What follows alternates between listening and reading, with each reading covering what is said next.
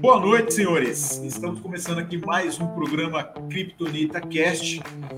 Aqui onde a gente fala sobre criptos, fala sobre investimento, fala sobre estratégias que podem te deixar mais rico.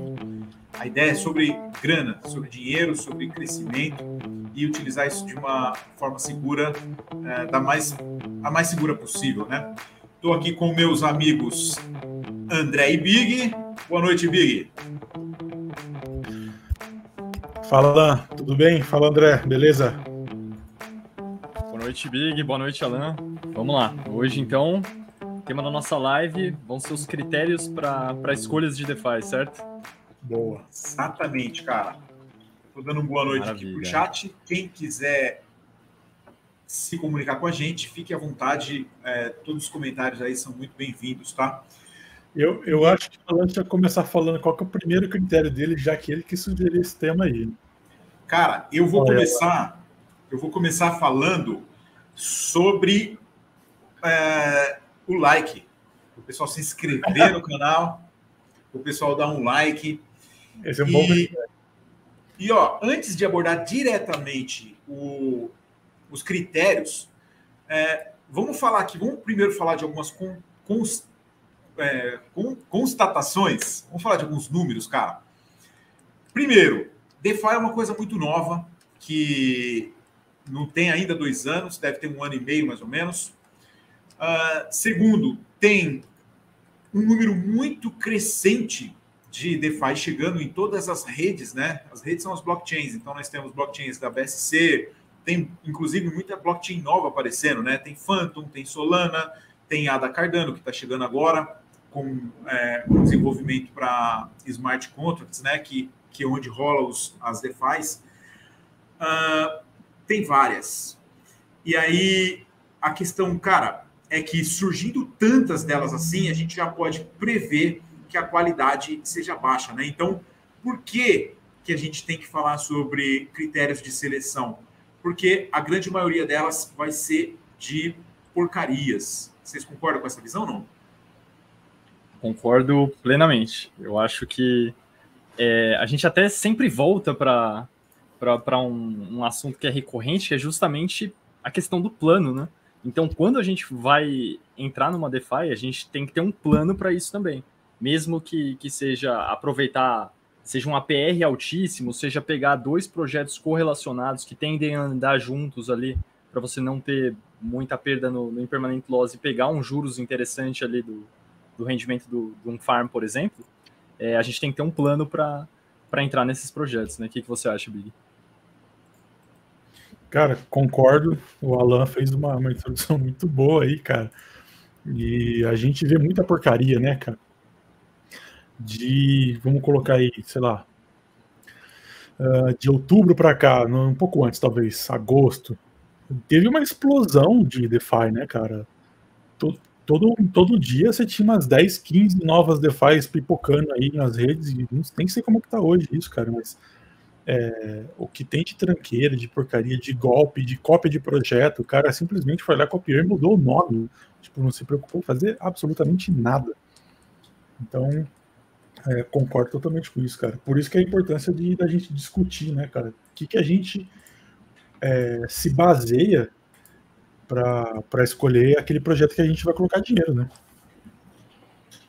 É, cara, exatamente. Eu vou, eu vou ter, eu vou ser obrigado a colocar uma imagem aqui de novo na tela, porque é, eu quero, eu quero falar aqui de, de um aspecto que as DeFi's vão é, explorar demais, que é o aspecto da, da ganância das pessoas, né? Eles vão tentar atrair as pessoas com um APR alto, vão é, fazer isso de forma que as pessoas entendam que vão ficar milionárias, bilionárias em uma semana, que elas vão ganhar tanto dinheiro que elas não vão saber o que fazer com eles e tal. E aí ela acaba atraindo as pessoas e fazendo as pessoas dar dinheiro para que elas consigam aquela oportunidade. Então a foto não tem outra, né, Big? Tem que ser essa daqui. Para quem está assistindo, quem está vendo a gente aí, quem está ouvindo, né, pelo, uh, pelo podcast lá no, nas plataformas de, de podcast, eu estou colocando aqui na tela a referência daquele filme que está na Netflix agora, que é O Golpista do Tinder. A mesma estratégia que esse cara usou é a mesma estratégia que as DeFis vão usar para atrair o capital de cada um, né? Uh, então vamos lá, vamos começar. Já querem falar dos critérios, não? Bora, manda o primeiro aí, vamos lá. Vamos ver. A gente pode Eu compartilhar alguns aqui. O a pessoal do chat também. Falou, né, cara? A gente nem falou antes, tal, mas eu acho que a gente vai ter os critérios bem parecidos aqui, né? É, eu também acho. André, você falou alguma coisa, hein, André? Eu acho interessante a gente compartilhar os nossos aqui, ver se, se o pessoal que está nos ouvindo também tem critérios diferentes, se tem. Se acha que os critérios que a gente compartilhar aqui são válidos ou não. Enfim, eu posso até começar aqui então, né? Já que eu levantei a questão do, do plano, eu acho que tem alguns pontos que a gente tem que considerar. Além da questão de qual é o nosso objetivo ao entrar nessa, nessa DeFi, a gente tem que considerar também outras coisas, né? É, então, qual é o momento não só do, do, do, mercado como um todo, mas o momento daquele ativo em si? Então, por exemplo, é, quando você vai entrar numa DeFi, tem muitos tokens que a gente sabe que eles são altamente inflacionários, né? principalmente em DeFi. Tem muitos tokens que basicamente eles são para você conseguir farmar PRs altíssimos ali, e eles basicamente recolhem a recompensa e é despejado no mercado. Então tem uma tendência de queda muito grande nesses tokens. Então, uma das coisas que eu gosto avaliar, de avaliar é, ao analisar um projeto para saber se eu vou entrar nele ou não em, em DeFi, é justamente a questão da tokenomia. Como é que aquele projeto ali ele está remunerando quem está no farm e como isso vai impactar na longevidade e, e na questão de, de, de, valor mesmo do, daquele, daquele, daquele projeto em si. Então, por exemplo, se ele estiver distribuindo um APR que é muito alto, mas isso está dentro de um cronograma, que ele está fazendo isso inicialmente para atrair pessoas e tudo ali, e tem um projeto de longo prazo, isso é uma coisa, por exemplo. Né? Agora, se aquele APR ali tende a, a se perpetuar durante um tempo grande e, e, não tem um projeto por trás, não tem alguma coisa que faça com que as pessoas queiram travar o seu, o seu valor monetário ali, a tendência é que isso despenque ao longo do tempo. Então, a questão da tokenomia ali do, do projeto que você está entrando em DeFi é um ponto que eu acho bem relevante para apontar aqui de, de primeira, né? E é um ponto que eu acho que muita gente não considera, só, só olha a questão da PR. Legal, e aí eu cara. acho que a gente pode falar, cada um falar um critério aqui também pode ficar interessante e a gente vai, vai debatendo. Em relação a esse ponto, o que, que, que, que vocês acreditam? Qual a visão de vocês sobre isso? Pode falar, Lá. Cara, você falou sobre o momento do mercado, o momento do próprio token, né? É, eu acho que isso daí seria é, de difícil análise, André. Eu acho que para a maioria das pessoas é, conseguir ter esse feeling ali e conseguir é, entrar numa, numa DeFi e, e, e, e, se dar bem com, com esse critério, com essa análise, exigiria que ela tivesse ali, uma experiência muito boa, né? Então, acho que, que sim faz sentido, mas é difícil de, de colocar em prática, né? É, eu acho que talvez sim, talvez tenha que, que dar uma. Tem, tenha que saber um pouco como ler o projeto, né? Tenha que saber estudar um pouquinho mais a fundo a questão dos detalhes ali, a questão do, do white paper, né? Para entender esse ponto. Concordo com, com relação a isso sim. E você, Big, acrescenta alguma coisa aí? Hum, não, eu acho que concordo com vocês, cara. Vocês não tem mais nada para acrescentar. Eu só, eu só acho que. Bom, vou começar falando aqui dos critérios que eu adoto, né? Vocês podem falar outros depois. Mas acredito que a gente vai ter muita similaridade aqui. É uma, a principal coisa que eu gosto de olhar na, na DeFi é o que ela se propõe a fazer. Qual que é o problema que ela se propõe a resolver. Então, qual que é o objetivo daquilo? Por que, que aquilo existe, né? Então, a gente tem é, trocentas DeFi por aí que é contra C, Ctrl V, das principais. Esses, é, hoje até eu fiz um vídeo falando da, das quatro melhores da, da BSC e até falo que tem muito projeto que, que eles querem ser a nova Pancake. Então, os caras vão lá simplesmente no GitHub, pegam o, o código inteirinho da Pancake, copia e faz uma nova, troca o nome, troca as cores, mais ou menos troca as imagens e não se propõe nada novo. Então, para que, que eu vou investir num, num, projeto desse, que no começo ele vai pagar uma PR altíssimo, ele vai trabalhar o emocional das pessoas, trabalhar a ganância que elas têm, que é normal, não estou criticando isso, mas assim, é, se você entra despreparado, né, igual o André falou, a gente sempre volta no ponto do plano, no planejamento. Né? Se você, se você entra despre, despreparado nisso, você acaba caindo numa armadilha dessa, né? Nesse golpe do, do, do golpista aí. Né? E então um critério que eu gosto de usar, cara, é olhar o que, que ela está se propondo. A Pancake, qual que é o propósito da Pancake? É ser uma DEX, é funcionar como meio de troca. Eles têm agora é, aquela parte de lançamento de projeto deles. Só que, cara, a Pancake ela está muito bem estabelecida já como a principal DEX da rede PSC e todos querem ser a nova Pancake. Então, para uma DEX, para uma função de DEX de resolver o problema de troca de moeda para a galera que quer fazer isso sem um ambiente centralizado, a Pancake já está resolvendo. Ela foi, a, ela foi a pioneira, ela é a maior, é a mais conhecida. Então, tudo quanto é projeto que está lançando por aí, eles lançam uma, uma pool de liquidez ali para a galera poder fazer aquelas trocas iniciais. Então, eu gosto de olhar qual que é o objetivo deles, né? Qual que é o objetivo do, da, daquela DeFi. É um principal critério que eu adoto. Legal, eu cara. Acho... Pode falar, André.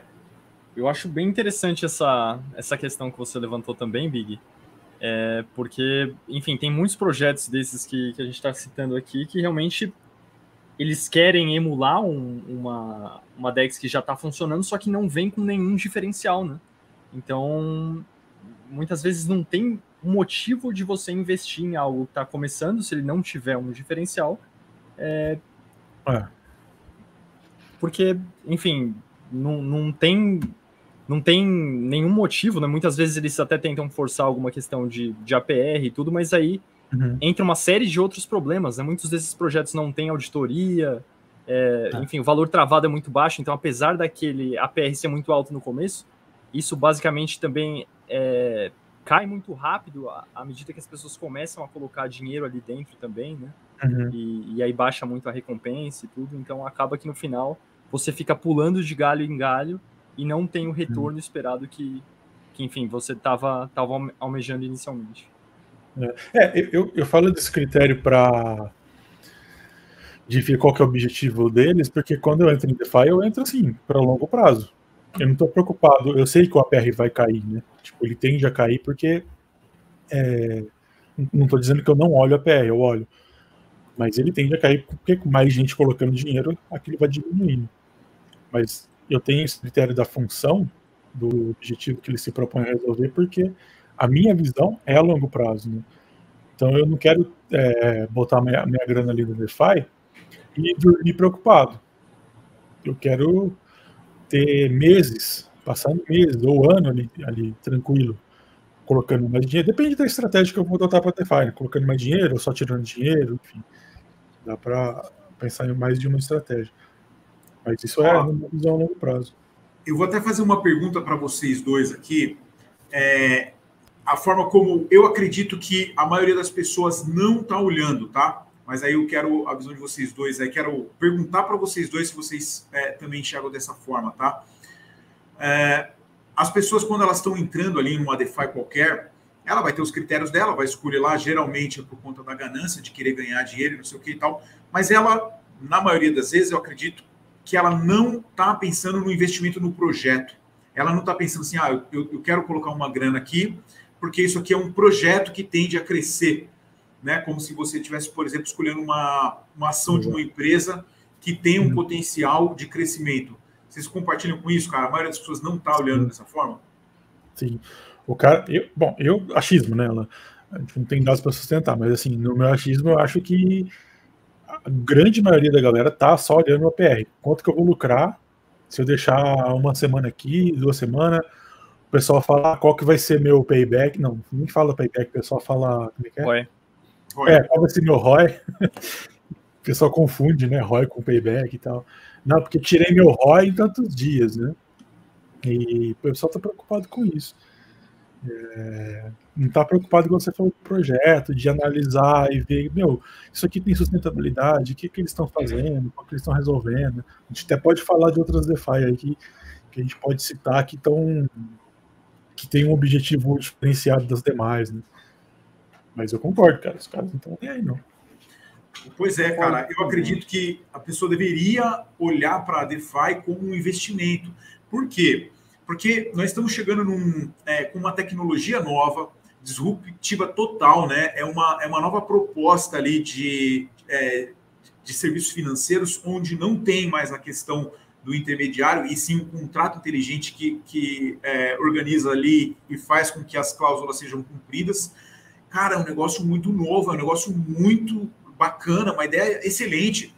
E aí, ao invés de eu olhar para um projeto novo desses, pensar no potencial que ele tem e investir o meu dinheiro, não, eu estou pensando ali no negócio de como se fosse um trade, né? Eu vou querer colocar o dinheiro aqui em uma semana, eu quero ter ficado rico tal. Eu acho que o foco das pessoas está tá meio equivocado nesse sentido. E você, André, o que, que você ia dizer sobre isso, cara? Concordo também, Alan. É, muitas vezes as pessoas elas olham a PR ali, mas elas sempre fazem a conta se tudo der certo, né? Eu já gosto de analisar por um outro prisma. Vamos supor, a gente analisou aquele projeto, achou aquele projeto muito interessante e dentro da nossa gestão de risco a gente resolveu aportar um determinado valor da, da nossa carteira, um determinado percentual. E a provocação que eu quero fazer é o seguinte: se esse projeto der errado, mas ele estava dentro dos seus critérios, faz parte, não tem problema nenhum.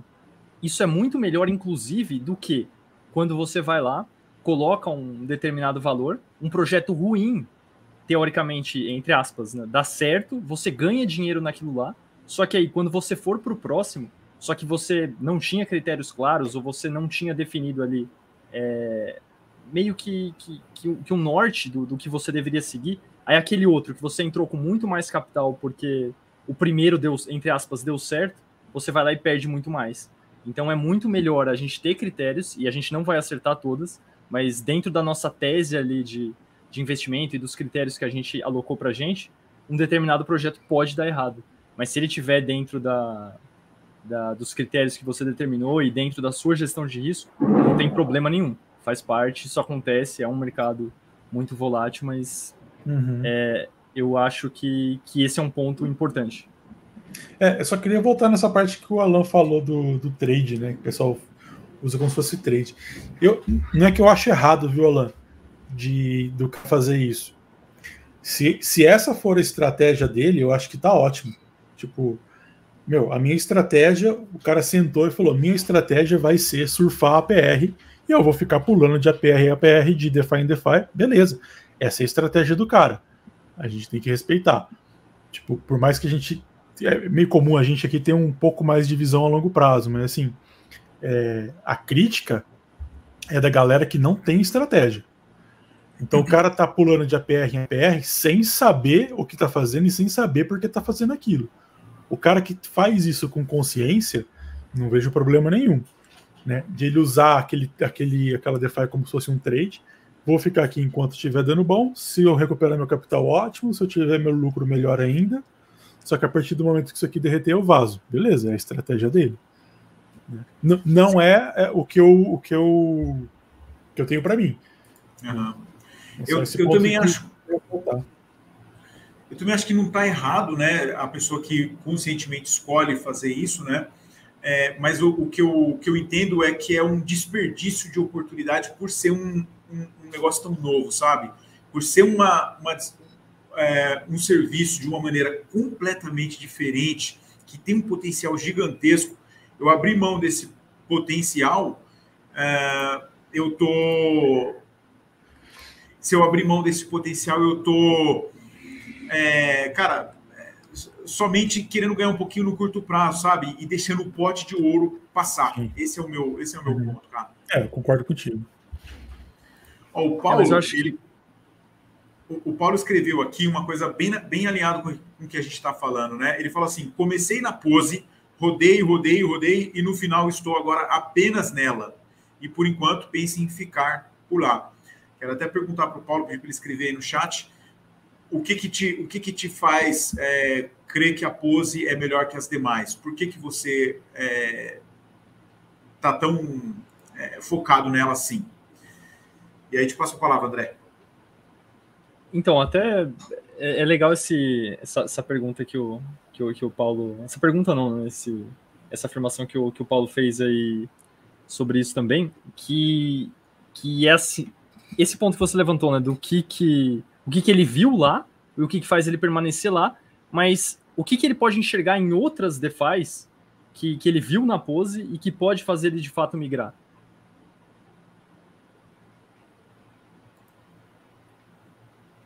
É, exatamente, cara. Tem que, tem que fazer esse tipo de análise, né? É, eu, vou, eu vou passar aqui para um próximo critério, que é um critério que eu também é, acho importante e é um critério que o Big levantou lá no, no vídeo dele hoje. Vídeo, inclusive, muito legal. Quem, quem não viu ainda, tem link na descrição para o canal, para os canais né, de nós três aqui. O canal do Big hoje ele publicou um vídeo falando sobre, é, sobre DeFi, né? As, são quatro DeFi, as principais DeFi, não é isso, Big? Ou cinco? É, é, quatro, as quatro melhores que eu. As quatro que eu mais gosto na, na rede BSC, né? Da sua visão. E aí você levantou um ponto lá sobre um critério, é. né, para determinar é, é, investir ou não naquela, naquela DeFi. Você falou sobre a prova do tempo, né? E eu acredito muito nisso, cara. Nós estamos uhum. num mercado muito novo, muito é, de teste ainda. Para mim, tudo isso aqui é ambiente de teste.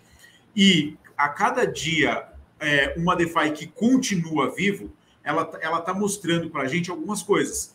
Primeiro, que o projeto é bem feito, que ela resolve algum problema, que os desenvolvedores estão é, trabalhando ali, eles estão dedicados em continuar progredindo com isso. É, mostram também que as pessoas estão acreditando naquele projeto.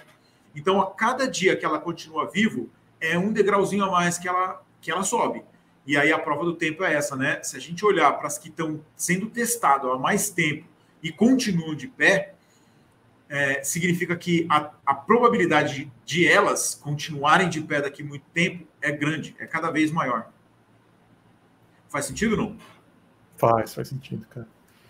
É, prova, prova, do tempo é essencial, cara. Acho que você pegar um projeto novo, você já fica meio desconfiado, né? Aí você pega um projeto que acabou de sair, o PR está lá em cima, não tem auditoria, nunca ninguém ouviu falar. E aí você olha para aquela cara daquele projeto e fala, cara, eu já vi isso aqui antes, né? Tipo, tá parecendo com alguma coisa que eu conheço. Velho, não entra nisso, sabe? Para, para um pouco, pensa e, e traça um plano. Você acha é, que você concorda, André? Se parece bom demais para ser verdade, existe uma probabilidade razoável de que realmente seja, né? Pode ser bom demais, é verdade.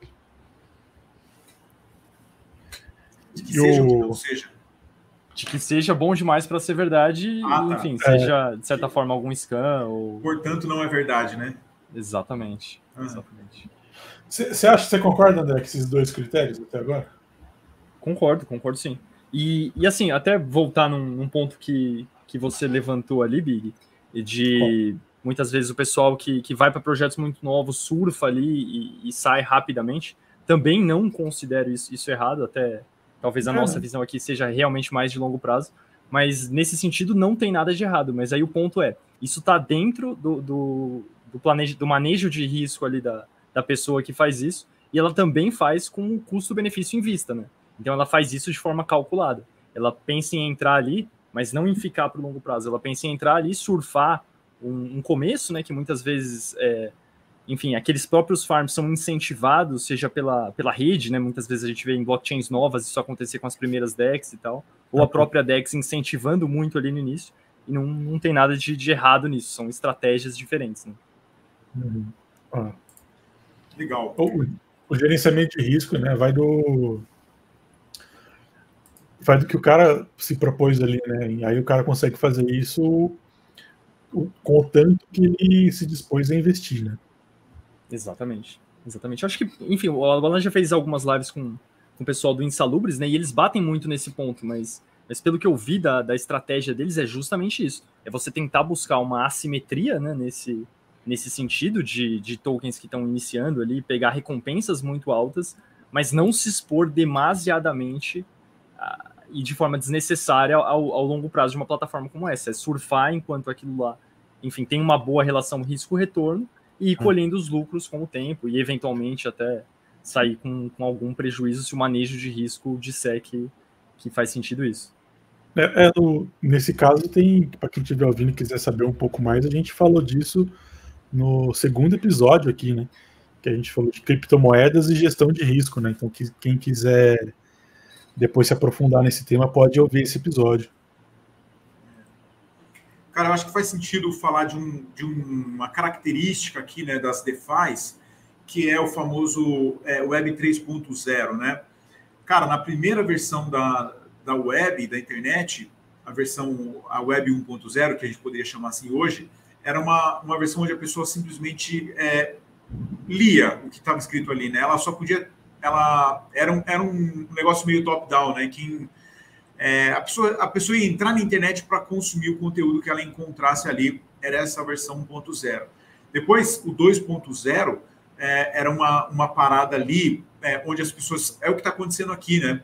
É, as pessoas estão podendo abrir um, um, canal no YouTube, podendo é, trazer um vídeo, trazer uma live, se comunicar com as pessoas e tal. Então, não só mais consome conteúdo da internet, mas sim como é, também agrega é, acrescenta conteúdos ali, e aí, cara, é uma explosão de conhecimento, é uma explosão de, é, de troca de informações que acontece no mundo inteiro e permitiu né, uma revolução absurda, tanto na tecnologia como no, é, no acesso à informação. Agora, a Web 3.0 é, um, é uma questão mais descentralizada dessa mesma versão, né? Você vai é, compartilhar muita informação, mas de uma maneira descentralizada. Então, não é mais um canal de, de streaming, e sim é, os computadores que estão trabalhando ali para a rede, as carteiras que estão trabalhando, as moedas que estão que estão trabalhando nas DeFi. Então, por isso que eu, que eu insisto né, que é nessa questão de uma tecnologia disruptiva que está começando, que nos dá uma oportunidade é, incrível por, por, por ser os, os primeiros que estão chegando aqui, né? E aí a gente desperdiçar essa, mesmo que, mesmo que a gente também busque usar PR alto, né? Busque ganhar dinheiro no curto prazo e tal, mas esteja também focado no investimento da tecnologia, né? Escolher bons, é, bons projetos, e aí envolve o, o, primeiro ponto que o Big falou, envolve, que é são DeFi's que têm um propósito para existir, que apresentem uma solução financeira e tal.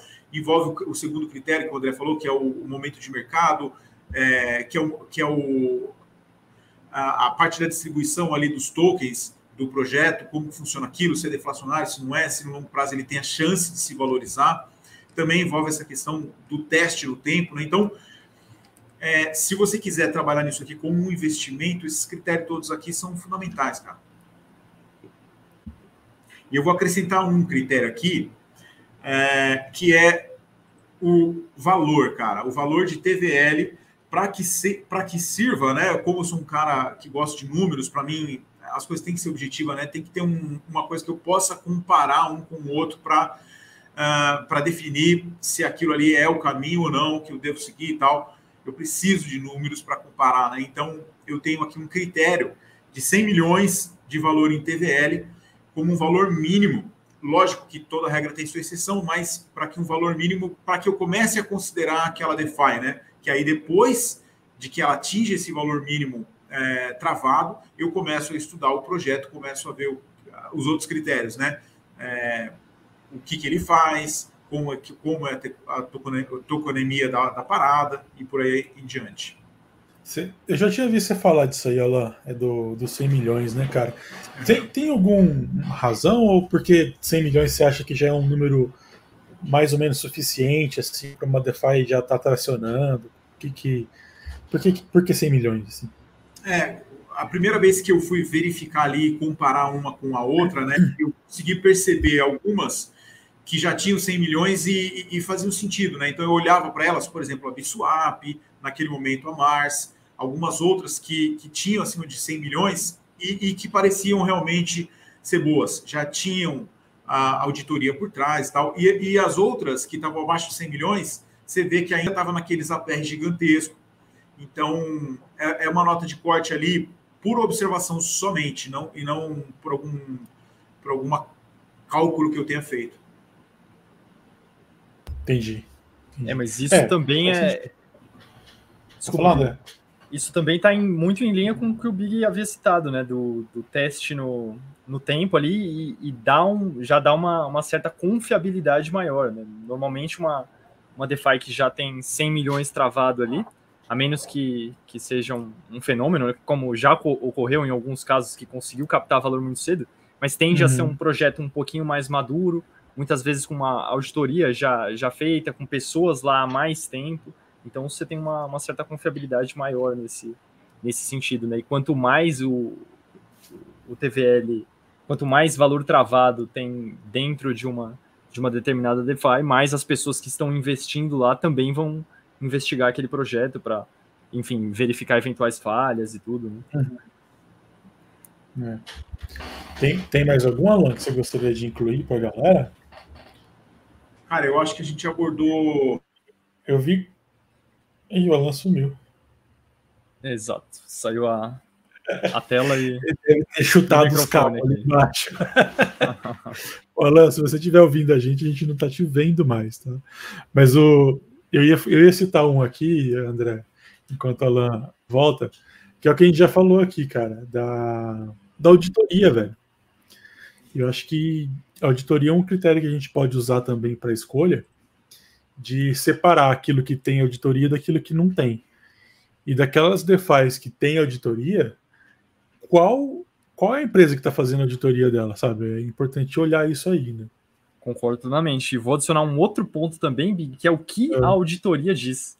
Porque já teve alguns projetos até ah, que, que eu fui é. atrás que o pessoal batia na tecla, né? Não, a gente é confiável porque a gente tem auditoria, a gente tem auditoria. Mas se você for, fosse analisar a auditoria, a auditoria não estava apontando coisas boas a respeito, colocava vários riscos ali como major, como riscos bem altos ali. E, enfim, uhum. a equipe, mesmo tendo ciência disso há algum tempo, não tinha ido atrás para consertar os erros. Né? Então, uhum. é um uhum. ponto importante que, que tem que ser levado em consideração também. É, cara, às vezes eu vejo a galera falando até em vídeo no YouTube, assim, sabe? Do... Via muito isso na época do, dos joguinhos, né? Quando os joguinhos estavam no auge, né? Sim. Ah, não, porque isso aqui tem auditoria da Certic. Beleza, e era exatamente o que você estava falando. O cara parava ali, ele olhava um, um logozinho da Certic no site do projeto e, não se preocupava em, em ir atrás, em averiguar, tipo, peraí, esse cara tá colocando esse logo aqui, mas é, é de fato real, né? Deixa eu entrar na Certic. E para quem tá ouvindo a gente, a Certic, ela, ela se estabeleceu com uma empresa de auditoria conceituada, vamos dizer assim, né? Então ela seria como, como se fosse para o mundo real uma auditoria da, das Big Four. Né? Então a, o cara não entra no site do Certic, não lê o, o relatório de auditoria para saber qual o problema que foi encontrado ali. Né? E é isso que está falando, daqueles problemas que foram encontrados, quais foram resolvidos e os que não foram resolvidos, quais foram as justificativas dos desenvolvedores, né? Exatamente. Eu vou levantar um, Desculpa, pode, pode finalizar. Não, eu digo eu só ia finalizar falando que falta muito é, é, a galera ser mais proativa do que simplesmente, ah, tem auditoria, beleza. Não, vê, vê qual que é o relatório. Mas que Exatamente. Concordo. Eu até queria puxar um, um gancho do, do comentário do Paulo aqui, que ele citou justamente que a Pose passa confiança porque eles continuam entregando o que promete e que os caras lá trabalham bem. E esse é um, é um outro ponto muito importante, é, para a continuidade de um projeto. Então, se você colocou um valor numa, numa DeFi que está começando, numa DeFi que, que já está lá há algum tempo, olha lá de volta aí, seria uhum. justamente acompanhar o trabalho que os caras estão fazendo. Então, eles uhum. estão de fato entregando aquilo que eles prometeram lá no, no início. É, eles estão atrasando muito o roadmap deles ali, não estão. Então, esse é um ponto importante, acompanhar o projeto, não só deixar lá o, o valor e, e esquecer, né? Seria um outro critério, além Exatamente. da auditoria. Você vê que a gente vai, vai meio que amarrando, né? Uma coisa está meio relacionada com a outra, né? Você falou da prova do tempo, com o valor, né? Aí você pega a auditoria com as entregas e tem a, também aquilo que eles planejaram no white paper, né? Exatamente. Você, você caiu aí, Alan? Tá, tá tudo bem, cara? Cara, eu, essa é uma dúvida que eu tinha. Eu falei, cara, se acabar a energia no meio da live, acabou. A energia simplesmente foi pro chapéu. Deu uma piscadinha. Aí, piscadinha nada, acabou mesmo, cara. Voltou, acabou voltando também. É. Que fazem, né, Enquanto você estava fora, a gente estava falando da, do valor travado, né? E a gente começou a falar de um outro critério também, que é a auditoria lá. Uhum. Um critério de, de ver auditoria. E aí estava resumindo aqui, só para você ficou fora, é, do pessoal que se limita a verificar se tem auditoria ou não, só que não vai atrás para saber o resultado da auditoria, né? Igual o André levantou, né? Tipo, quais os problemas que foram encontrados e o que, que foi resolvido e o que, que não foi, né? Exatamente, é um, é um critério a ser usado também, né? Só ter auditoria não basta, tem que a auditoria tem que mostrar que o projeto funciona, né? E outra coisa que o, que o André levantou foi da entrega. E ele falou do Paulo, né? Você perguntou do Paulo, ah, por que, que o Paulo tá, né? Qual que é a razão disso? Tá? Aí, olha lá, a Pose me passa confiança, o Paulo postou aqui, né? A Pose me passa confiança e eles continuam entregando o que promete, os caras trabalham bem. Então é, é, é, uma, é, um, é um critério a ser usado, né? Se você ficar em cima do projeto, não basta você ter selecionado aquela DeFi, colocar o dinheiro ali e esquecer, né? É, é buy and hold, não é buy and foda-se, né? Você tem que. Exato, é, exatamente.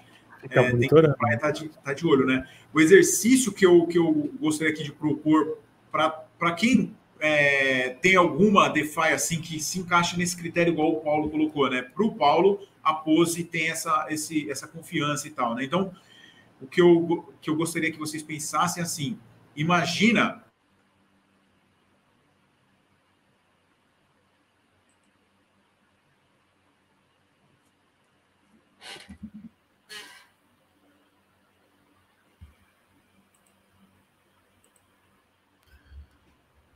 Alô? Tô te ouvindo, Big. Eu acho que o Alan travou. Deve ter acabado caído ali novamente. Imagina o que, cara? Eu agora fiquei curioso. eu também, vamos, vamos imaginar aqui, né? É, eu não sabia se era eu que tinha caído, se era lá de novo. Eu, eu também, também travou a tela aqui. Alan, Mas... pelo amor de Deus, volta, porque senão eu vou morrer de curiosidade, cara. Eu voltei, cara. Oh, você quer me matar de curiosidade, Alan? Ih, caiu de novo. Hoje tá complicado. Travou no sorriso agora. É, travou na, travou na pose. É. O pessoal tá ouvindo, coloca no chat aí se o pessoal tá ouvindo a gente. Será que a gente tá ao vivo ainda? Eu acho que sim, o José Renato colocou agora, travou, agora foi a internet. É, então eu acho que. Isso. Eu acho que tá sim. Cara, só vamos fazer só um resumo do que a gente falou até aqui. A gente viu que o objetivo do que a, a DeFi se propõe a resolver, né? Certo. Que ela, qual a solução que ela, ela busca apresentar para um determinado problema. Aí você tinha citado a tokenomia do projeto, né, de a pessoa entender como que a DeFi está ganhando dinheiro ou, ou como ela está pagando, qual que é a, a mecânica do dinheiro, né? Como é que aquilo está funcionando. Né? Isso. A gente, a gente falou da prova no tempo, que a gente consegue verificar se um projeto ele está tá se sustentando por quanto tempo ele está durando. Né? O Alan falou, a cada dia que passa ele está se provando. Então, conforme vai passando o tempo, aquilo vai ficando mais bem estabelecido. Né? Exato. E aí você tinha falado também do.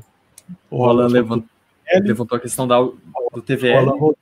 Estou fazendo um resumo aqui do que a gente já falou, Alan. É, do TVL, do valor alocado ali, porque quanto mais valor significa que mais pessoas estão confiando naquele projeto. Né? A gente falou da auditoria, da galera não se limitar a, simplesmente ver o, o logotipo de auditoria, das entregas que são realizadas, que foi um ponto que o Paulo trouxe aqui para gente.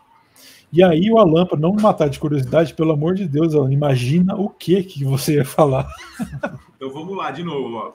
Para quem tem alguma DeFi que inspira confiança, que acredita nela a longo prazo, imagina você ficar durante cinco anos nela.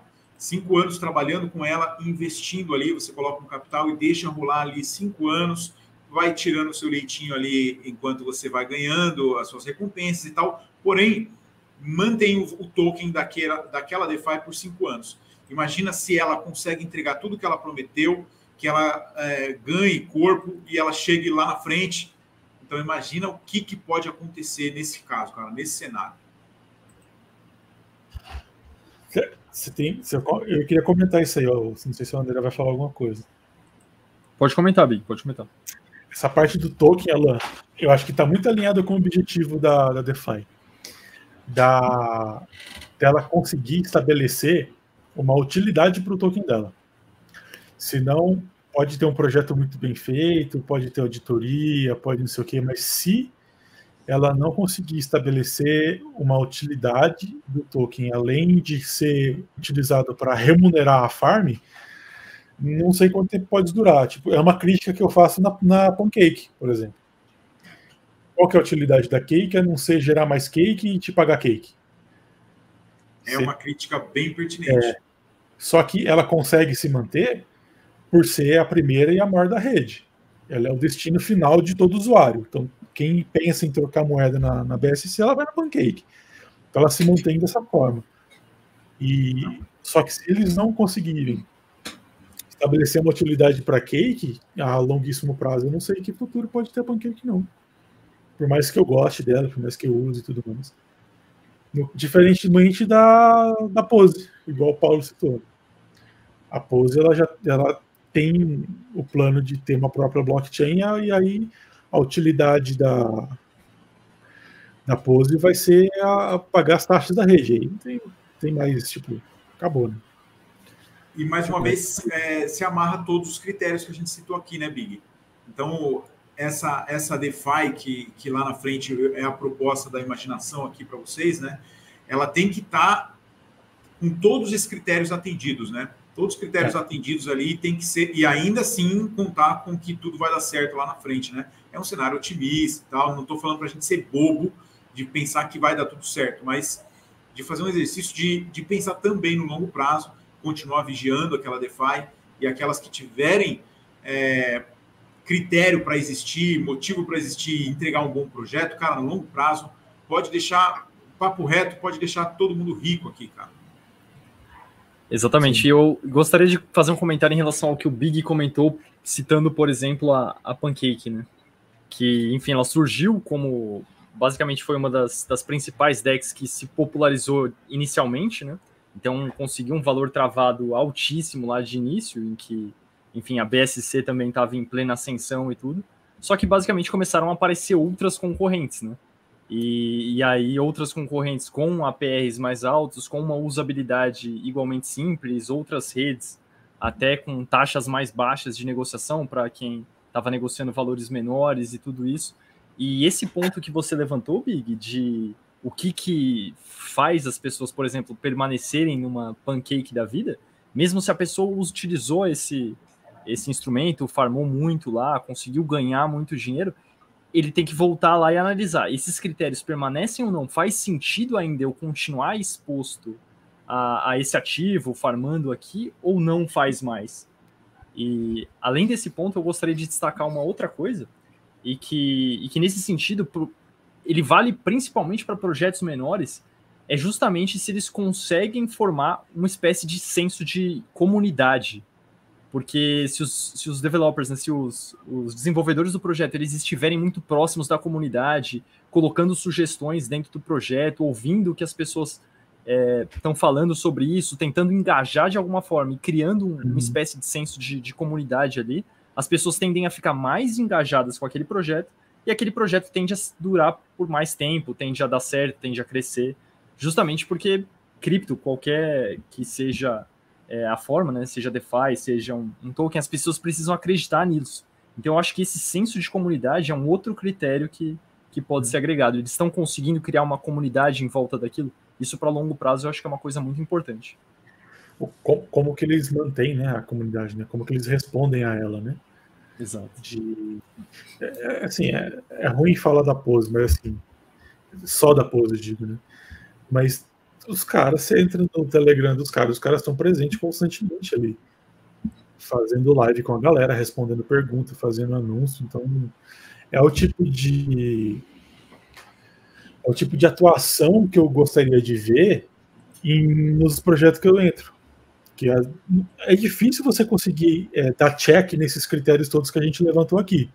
Sempre você vai ter que sobrepassar algum ou outro, mas assim, a Pose, para mim, hoje, na, na, BSC, é o que mais é, atende esses critérios todos que a gente conversou aqui, cara. Ele só foge de um critério. Eu sou muito bullish com eles, cara. Do TVL, né, Alan? É, o TVL. É, o único, é a única exceção. Maior, foi? Oi?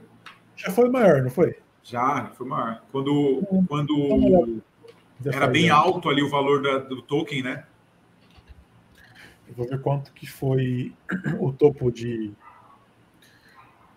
topo de TVL deles. Já falo para vocês. Enquanto você, enquanto você fala aí, eu vou ler aqui o comentário do Ricardo. Ele escreveu aqui, ó, 20% do capital dele em DeFi fica caçando a PR e depois de errar bastante, hoje só entro em pool com LP token que não seja, que não tenha moeda da DeFi, pois elas derretem muito. Esse daqui é, um, é uma questão, já não é mais de critério para seleção, mas é, é uma questão mais de estratégia, né? Que também acho que é fundamental, viu, Ricardo? Tem que desenvolver uma boa estratégia, tem que ter bastante é, critério ali na, na hora de você elaborar a sua estratégia e você tem que ser fiel a ela, né, cara? É muito importante. Achou, Ibi? Achei. Eles têm 68 milhões hoje de TVL, a pose, né? E eles tiveram, acho que o topo deles foi em dezembro, no finalzinho de dezembro, dia 28 de dezembro do ano passado, em que eles atingiram 85 milhões de dólares travados ali. Tá que era quando a moeda começou a cair de preço, não foi? Provavelmente. Aquele tombo do, do Bitcoin ali começou, foi. teoricamente, um mercado mais baixista, foi dia 4 de dezembro, então deve ter é. coincidido sim. Que aí puxou todo mundo, né, cara? Exato. Um ponto que eu ia perguntar para o André, agora que você falou da Bitcoin, André, que acho que pode estar relacionado. É, em mercado baixista, como a gente está tá vendo agora, você acha que esses critérios permanecem o mesmo? Você acha que qual seria a influência do momento de mercado numa escolha de DeFi? É, então, eu aí, nesse caso, eu vou ter um viés bem grande. Eu por exemplo, nesse momento, eu tendo a ficar mais fora de DeFi. Uma coisa que aí eu sei que vai ser muito pessoal para mim nesse sentido e, vocês muito provavelmente e talvez quem esteja ouvindo também não faça, mas um critério que eu uso para DeFi nesse momento é o quê? Eu consigo negociar esse ativo que eu vou entrar em DeFi no mercado futuro, justamente para colocar o elemento de proteção aí, que é o que nas DeFi's que eu tô hoje eu tô protegido. Então, é, num mercado baixista, muito baixista, é difícil é. ficar em, em, tokens que, que não são então inflacionários se você tiver uma posição mais defensiva, né? Mas, por exemplo, seguindo a, a linha, por exemplo, que o que Ricardo estava citando, né? Ou mesmo uhum. que, que outras pessoas do, do grupo, como por exemplo o George seguem, que eu acho que faz muito sentido, caso você queira ficar exposto em DeFi num, num mercado que está em clara tendência de baixa, por exemplo, né? É justamente se expor a, a, por exemplo, a blockchain que você acredita, é, eventualmente tentar farmar, por exemplo, com um stable que, que, que te, desde que tenha um APR alto, né? Porque mesmo que caia, você vai estar tá trocando de certa forma o token pela, pela stable, então ele vai ser mais suave, tanto na descida quanto na subida. Só que no mercado de queda ele vai proteger um pouco ali o, o valor que você tem. E aí numa subida, ao invés de farmar com stable, você pode farmar com, por exemplo, um outro projeto dentro da rede que tem uma correlação positiva com o token da, da blockchain. Então, eu, eu acho que muda bastante o comportamento em DeFi em mercado baixista ou não baixista. Mas, Mas essa, é claro, é a, a minha visão. Sim, os critérios permanecem os mesmos. Só que, ah. assim, nesse mercado eu acho difícil conseguir atender a todos, né? Porque, ah. como, enfim, eu sei que, que aquela questão da tokenomia que, que a gente colocou talvez seja um pouquinho hum. mais avançada, um pouquinho mais complicada, mas é algo que eu gosto de olhar. Então, uhum. nesse tipo de mercado, é mais difícil você conseguir atender a esse critério específico, por exemplo. Uhum. Eu, no mercado baixista, cara, eu, te, eu tendo a, a ter uma postura mais ou menos como o Ricardo disse, que ele não usa a moeda da, da, da DeFi, né? Porque a, a, hoje as farms elas pagam com a, com a própria moeda, né? Recompensa. Então, eu acabo não, não reinvestindo dinheiro naquilo e, tipo, se eu tenho um par, por exemplo, na Pancake, vamos dar exemplo da Pancake, com aquele autocake que eles têm, né? cake gerando cake ali a cada bloco. É, eu gosto de participar de outras moedas, outros pares de farms, e aí posso sair da Pancake se não tiver ali, mas assim, coisa que tenha mais solidez.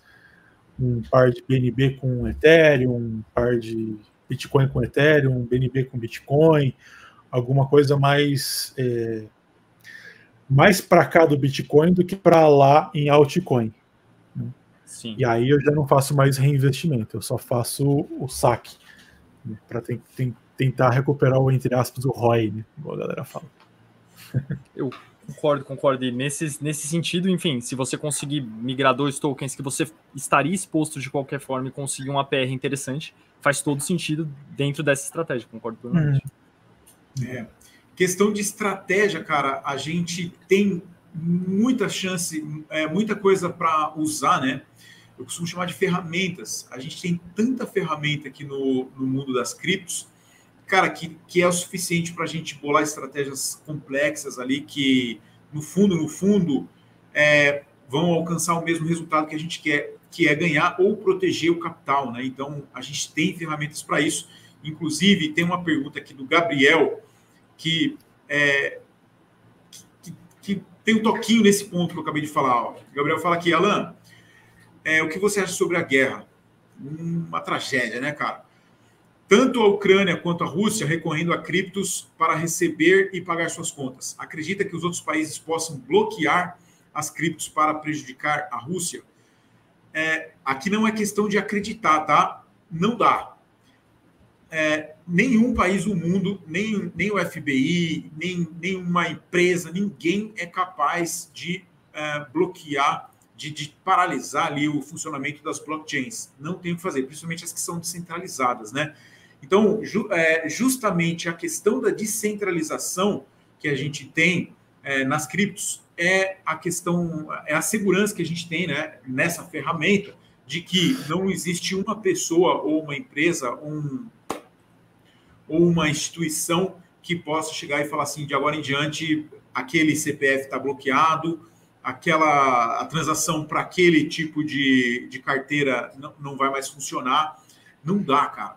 E é por isso, Gabriel, que, cara, não, não que a guerra seja boa, mas é, o, o, o fato que está acontecendo faz com que as pessoas que usam o sistema bancário é, precisem olhar para soluções. E eles acabam se esbarrando no Bitcoin como a melhor solução de todas, cara. E aí eu acho que, que esse evento todo que está acontecendo aqui vai acabar levando para uma utilização das criptomoedas não somente com, é, com o principal foco que as pessoas têm hoje, que é tentar ganhar dinheiro, e sim utilizar ela como solução, cara, que no fim das contas é uma coisa fantástica. E vocês dois, senhores, querem falar sobre o tema? É, só ia fazer um comentário aí do Gabriel. Talvez ele tenha falado, querendo dizer, da, do bloqueio normativo, né? Tecnicamente, igual, igual o Alan falou, né? Não é possível, mas pode ser que o país coloque a transação com, com criptomoeda é ilegal a partir de hoje. Pode acontecer. Mas aí eles não, é, eles não vão poder fazer isso para prejudicar a Rússia, né? É, não, não faria eles sentido, né? Eles vão tentar prejudicar os próprios cidadãos. É. Cara, Estados Unidos já tentou isso várias vezes, China já tentou. É. Teve, cara, eu, eu, eu vi uma notícia esses dias, não fui atrás, que era dos bancos aqui no Brasil que tinha bloqueado transferência para conta de, de corretora. Né? Vocês tiveram é, a ver como? Sim, cara. O, o Banco Inter, é, Nubank, eles, eles simplesmente é, paralisaram qualquer Pix para Binance. Então, quem tentou uhum. fazer Binance para Pix, é, quem tentou fazer Pix para Binance naquele momento não conseguiu. Cara, olha que absurdo, né? É, você é, não é dono do seu dinheiro. Né? Não é dono. E voltando um pouquinho nessa, nessa questão do, do que o Gabriel citou, é, eu acho que existem dois pontos aí. É, corretoras centralizadas, elas podem até, de certa forma, sofrer algumas sanções nesse sentido e elas podem meio que trabalhar junto com governos para, de alguma forma, bloquear o acesso do, dos usuários de determinado país, né? Então, se isso estiver vinculado, por exemplo, se a conta dele estiver vinculada àquele país, aí nem com VPN, por exemplo, ele conseguiria acessar da, daquela forma. Mas dentro de, de um cenário descentralizado, se, se aquilo estiver na sua carteira e você negociar via DEX, é praticamente impossível, né? Então, nesse sentido, é, é muito difícil. E, e nesse sentido de... ainda. Desculpa, André. Pode, pode falar, Big. Não, achei que você tinha acabado. Não, você ia falar que num cenário desse aí que você está levantando, a gente volta para ideia original do Bitcoin, né? P2P e acabou. Exatamente. Exatamente. Porque corretoras centralizadas, enfim, ou se, se entram em acordo lá com o CZ da Binance que, que ele vai bloquear é. todos os usuários de determinado país, enfim, uhum. ele pode fazer isso, porque não? A, a, empresa é dele, a companhia é dele, né? Mas dentro de um mundo descentralizado, se você está negociando dentro de DEX, utilizando a sua própria carteira ali é física para, enfim, conversar diretamente com a blockchain, não tem como isso ser feito, né? Uhum. É, e, e aí, nesse sentido também, eu acredito plenamente que, que teve um impacto grande, sim. On, on, quando começaram a ter alguns bloqueios relacionados a bancos russos, a gente viu um movimento muito maior, é, se a gente for comparar com, com períodos anteriores ali, mesmo com a negociação de outros países, de compra de, de Bitcoin com rublo, por exemplo. Então o rublo estava sendo fortemente desvalorizado, porque é, o Banco Central russo começou a, a travar. Quer dizer, o Banco Central russo ele aumentou a taxa de juros. Se eu não me engano, foi em duas vezes. Eles aumentaram bem consideravelmente a taxa de juros lá. É, e, e, o rublo estava se desvalorizando de uma forma muito forte também. Então, quem tinha dinheiro, a alternativa mesmo para os russos, né, que eles tentaram comprar Bitcoin, né? E, uhum. e do lado da Ucrânia também, enfim, tá tendo um movimento de internacionalmente, até acho que o governo, né, dispôs uma conta para o pessoal colocar é, colocar bitcoins, colocar depósitos em cripto para lá. Então, Uhum. Com certeza tem esse movimento. E, e, em linha com o que o, o Alan chegou a, a comentar inicialmente, isso pode ser algo muito positivo para o Bitcoin. Claro que o cenário de guerra como um todo é catastrófico, e aí os cidadãos da Ucrânia vão sofrer demais, e os russos, indiretamente também, a população em si, não o governo, mas a população em si também vai sofrer muito com isso, porque mesmo quem tem dinheiro lá não não está conseguindo transacionar, não consegue fazer uma série de, de coisas, mas funciona mais. Exatamente.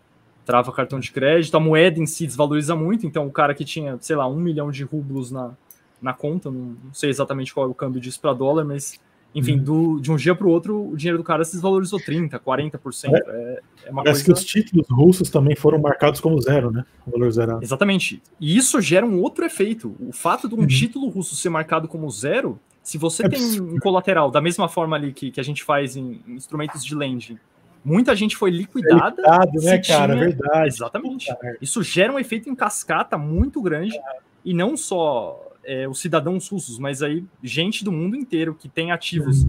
que estão, enfim, entre aspas, né, colateralizados com títulos russos, eles também uhum. podem ter sido liquidados. Então, isso gera um efeito em cascata global. Uhum. É. Muito complicado. Cara, muitas ações lá da Rússia, ações de primeira linha, tal, caíram 70, 60, 80%, cara triste, cara. Exato. E a população que sofre, né? Enfim, é, claro que da Ucrânia é muito mais, mas, mas a população russa que não tem nada a ver com isso também sofre. É. Enfim. Mas é isso, cara. já partindo para o final aqui da, da nossa do nosso encontro aqui, é, só para fazer um resuminho, né? A gente falou aqui dos critérios hoje para a seleção de DeFi, que são objetivo, tokenomia, prova do tempo, valor travado, auditorias e entregas. Eu estou me esquecendo de algum? Eu acho que a questão da comunidade também, Big, é bom. A comunidade, quando eu falo a verdade. É. Abordou é tudo, isso. cara. É isso. Você quer deixar um tchau para a galera? Eu quero falar uma última, uma última coisa aqui que tem a ver com esse, com esse final do tema que a gente tratou, né? Mas também é uma questão de reflexão, né? provavelmente a maioria de nós aqui é, precisou, mesmo que já investisse antes né, em, DeFi, em criptos, precisou montar sua carteira, começou a utilizar a, as DeFi, começou, começou a utilizar blockchain e as criptos para a forma qual, a qual ela foi projetada, é, por conta das DeFi's, né? Então, ou seja, é, a, a, é, um, é um movimento tão forte, cara, que trouxe a gente aqui para montar uma carteira e mandar o seu, a sua cripto para a carteira. Provavelmente a maioria das pessoas aqui que usa DeFi não usou ainda a cripto para pagamento de nada. O cara não foi ainda num restaurante, jantou e pagou com cripto, né? Mas ele já fez investimentos em DeFi. Só para vocês verem como é forte esse movimento, né? Como é, é, é, é um movimento que atrai pessoas, atrai capital, atrai dinheiro e gera oportunidade. Então, senhores, vamos olhar sim para os critérios é, de seleção de DeFi, mas também vamos pensar que é, o APR, é, as recompensas por você estar ali fazem sentido e tal. É, tem que estar no plano, tem que ter gerenciamento de risco, mas vamos pensar que isso daqui é um movimento que está só começando.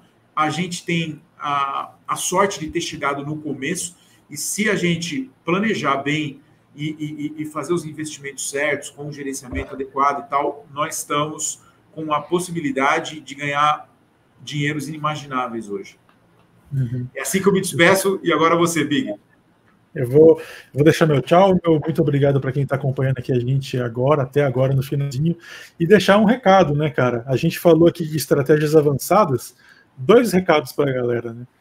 O André, ele fala muito disso no canal dele, de estratégia avançada de proteção e de como se dar bem nesse mercado, mesmo no mercado em baixa, fazendo essas, é, esses mecanismos de proteção que ele faz, ele ensina isso muito, de forma muito didática no canal dele.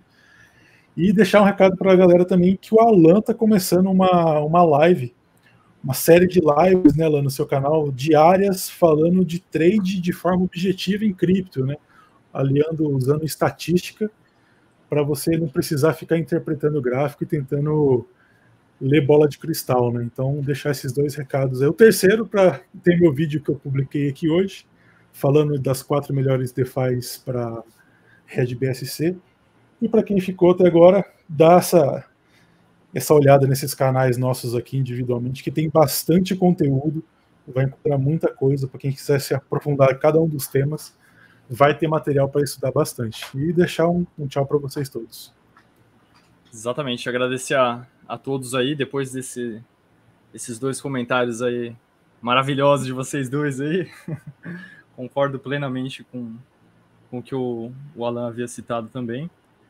E acho que esse, esse tema é muito importante, né, nessa questão de, de critérios, não só para DeFi, mas para criptos em geral e, e, a carteira de investimento global, eu acho que é um, é um tema muito importante.